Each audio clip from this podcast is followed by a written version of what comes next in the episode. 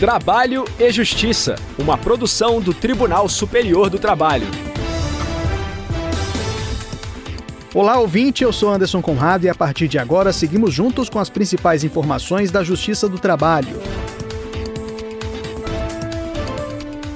Quem abre o programa de hoje é a repórter Evne Araújo, de Brasília. Técnica de laboratório da USP terá jornada reduzida para cuidar de filha autista. Em nosso giro pelos regionais, a repórter Lucineide Pimentel traz informações diretamente da sede do Tribunal Regional do Trabalho da Terceira Região, em Belo Horizonte. Justiça do Trabalho em Minas condena Cruzeiro e SAF a responderem solidariamente por dívida com ex-treinador de goleiras. E sexta-feira é dia do quadro Destaques da Semana. Você vai ficar por dentro de diversas iniciativas da Justiça do Trabalho. Se liga, o programa já está no ar.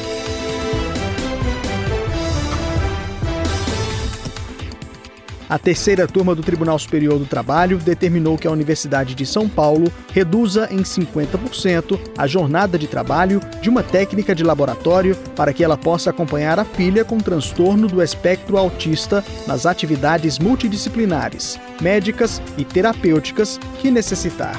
Saiba os detalhes do caso na reportagem de Evne Araújo. Na reclamação trabalhista, a técnica disse que a filha, nascida em 2018, foi diagnosticada com transtorno de linguagem receptivo e expressivo e transtorno específico de leitura. Essa condição exige diversos tratamentos e acompanhamentos médicos, como terapia psicológica comportamental e ocupacional, sessões de fonoaudiologia, aulas de educação física e escola de educação especial.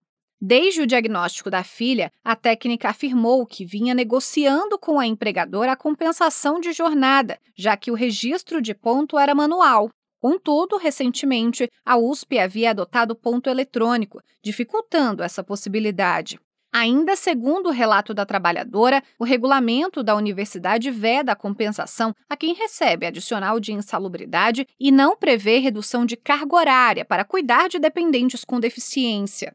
Em defesa, a USP explicou que está submetida ao princípio da legalidade, que condiciona toda a atividade do agente público à previsão legal, sob pena de caracterização de improbidade administrativa. O juízo da 13ª Vara do Trabalho de São Paulo, na capital, indeferiu o pedido com o entendimento de ausência de previsão legal.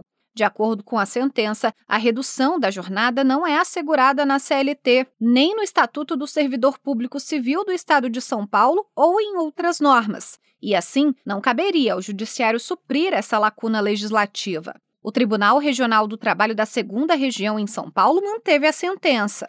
O caso chegou ao TST, para o relator na terceira turma, ministro Maurício Godinho Delgado, não há legislação estadual que atribua à USP o dever de reduzir a jornada. Mas, segundo ele, a ordem jurídica sempre terá necessariamente uma resposta normativa para qualquer caso concreto levado à justiça. Nesse sentido, o relator fundamentou a decisão na CLT, no Estatuto da Criança e do Adolescente, na Convenção Internacional sobre os Direitos da Pessoa com Deficiência, na Lei Brasileira de Inclusão da Pessoa com Deficiência, na Política Nacional de Proteção dos Direitos da Pessoa com Transtorno do Espectro Autista e na Lei 8.112 de 1990. Para o ministro, essas normas formam um conjunto sistemático que ampara a pretensão da técnica. O relator lembrou ainda que a turma vem decidindo reiteradamente que o responsável por pessoa que necessite de cuidados especiais de forma constante, com apoio integral para as atividades da vida cotidiana e assistência multidisciplinar, tem direito à jornada de trabalho flexibilizada sem prejuízo na remuneração, com o intuito de amparar e melhorar a saúde física e mental da pessoa com deficiência. A decisão foi acompanhada por unanimidade. Giro pela Justiça do Trabalho. O Cruzeiro e a Sociedade Anônima de Futebol do clube deverão pagar solidariamente verbas trabalhistas devidas a um ex-treinador de goleiras. A repórter Lucineide Pimentel, diretamente de Minas Gerais, conta todos os detalhes pra gente. Acompanhe. A decisão é da juíza Jéssica Graziele Andrade Martins, em atuação na 12ª Vara do Trabalho de Belo Horizonte. O profissional trabalhou de fevereiro de 2019 a dezembro de 2021.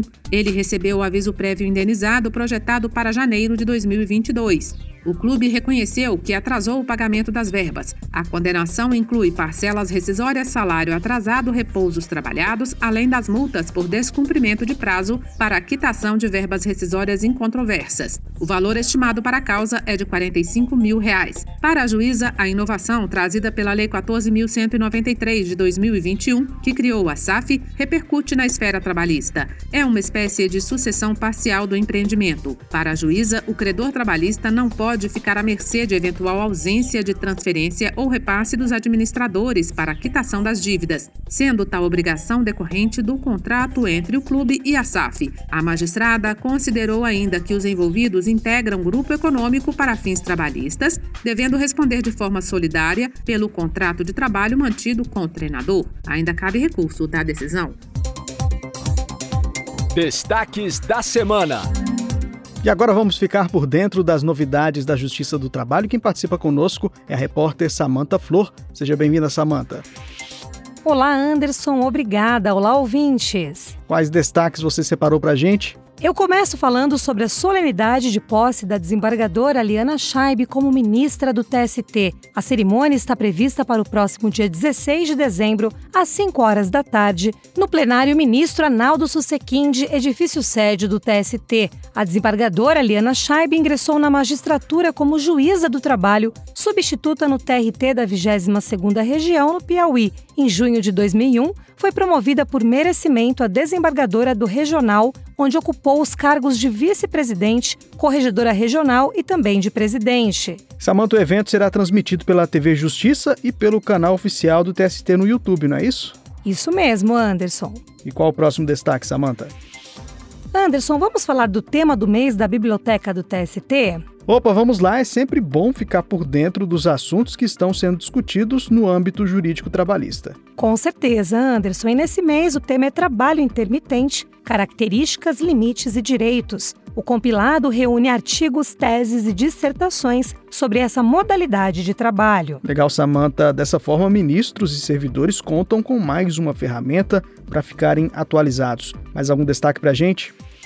Tenho sim, Anderson. Para finalizar, o TST lançou a publicação digital É Capacitismo e você deve saber, um mini guia para atitudes que incluam pessoas com deficiência. A iniciativa ocorre em virtude do Dia Nacional da Acessibilidade, celebrado em 5 de dezembro.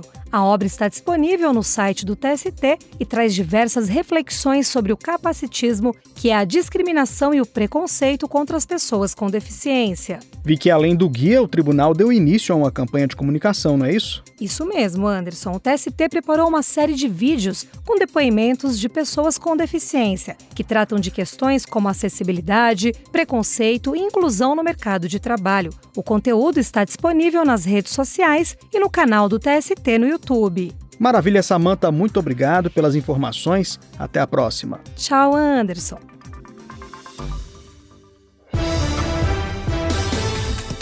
Eu fico por aqui. Sugestões de reportagens podem ser enviadas para crtv.tst.jus.br. Todas as edições do programa estão disponíveis no Spotify e podem ser ouvidas pelo celular, computador ou via Bluetooth no carro. O Trabalho e Justiça teve apresentação de Anderson Conrado, edição de Bruno Lima, produção de Milene Teixeira, Priscila Roster e Robson Góes, colaboração do estagiário Jorge Agli, supervisão de Patrícia Rezende e trabalhos técnicos de Rafael Feitosa e Wesley Oliveira. O programa é uma produção da Rádio TST, sob a coordenação de Ana Carolina Brito e a supervisão geral da Secretaria de Comunicação Social do Tribunal Superior do Trabalho. Muito obrigado pela audiência e companhia. Tchau. Trabalho e Justiça, uma produção do Tribunal Superior do Trabalho.